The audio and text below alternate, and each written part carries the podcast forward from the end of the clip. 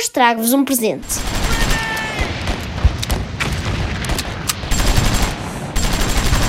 Um rapaz está a jogar computador no sofá freneticamente. A mãe chega a casa e oferece-lhe um presente. Hey, sweetie. Sorry I got home so late. Why don't you stop playing and open the present I got for you? For me? O rapaz abre a caixa de papelão e vê que é um cão. Cool! Mas apercebe-se que o pobre animal tem uma pata amputada e larga-o com desprezo. Uh, you gotta be kidding me. Com o passar do tempo, o cão mostra-lhe que, mesmo sem uma pata, consegue se divertir.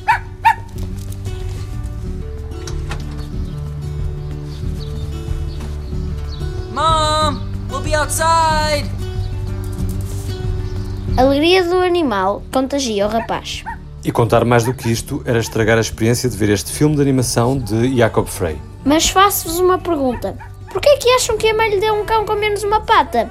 Que pretendia ela?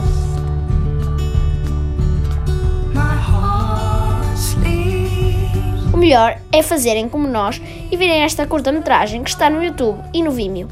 O filme é de 2014, ganhou 77 prémios. O realizador e também argumentista foi contratado pela Pixar e o outro argumentista, Marcus Kranzler, foi recrutado pela Disney.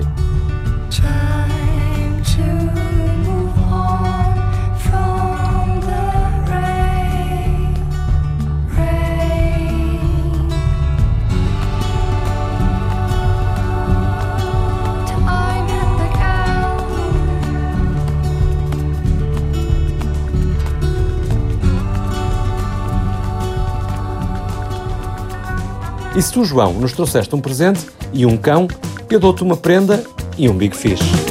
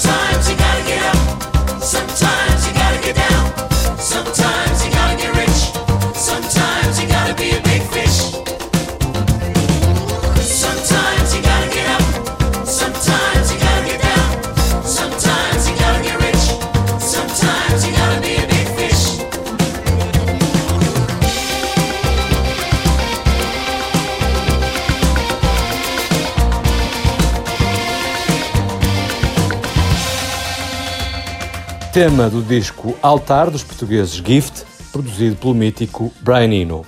Despeço-me com uma história que tem tudo a ver com estes dias estranhos de pandemia. Joachim Bandenhorst é um músico belga que está retido no Japão há mais de 90 dias. Porquê? Por causa da Covid? Sim, as fronteiras fecharam, os espaços aéreos fecharam e este músico ainda não conseguiu voltar à Antuérpia. Durante este tempo no Japão, com a companheira e o bebê de ambos, resolveu criar um disco.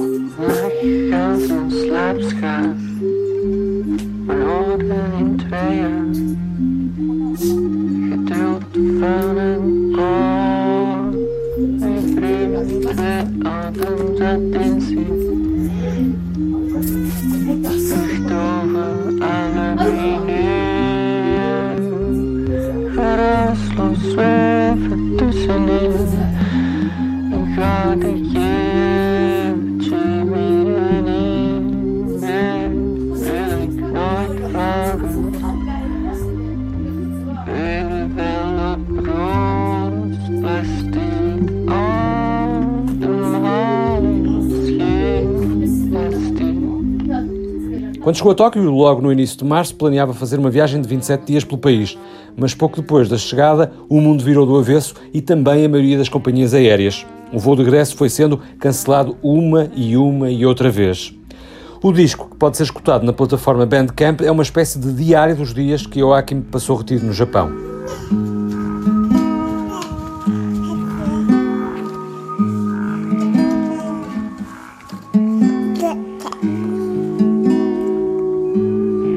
Se houve o bebê do casal. Sim, uma menina. São gravações de campo feitas com um telemóvel, como fazemos este programa, e canções sonhadoras, diz Joaquim no Facebook, sobre estar preso num local de sonho. Que é o nome do álbum.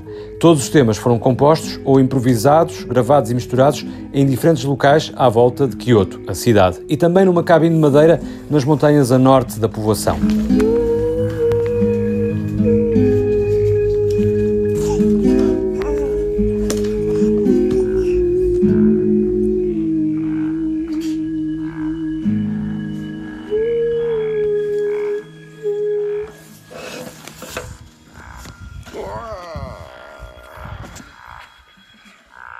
E assim terminamos o episódio de hoje. Subscreve e partilha o podcast disponível na RTV Play.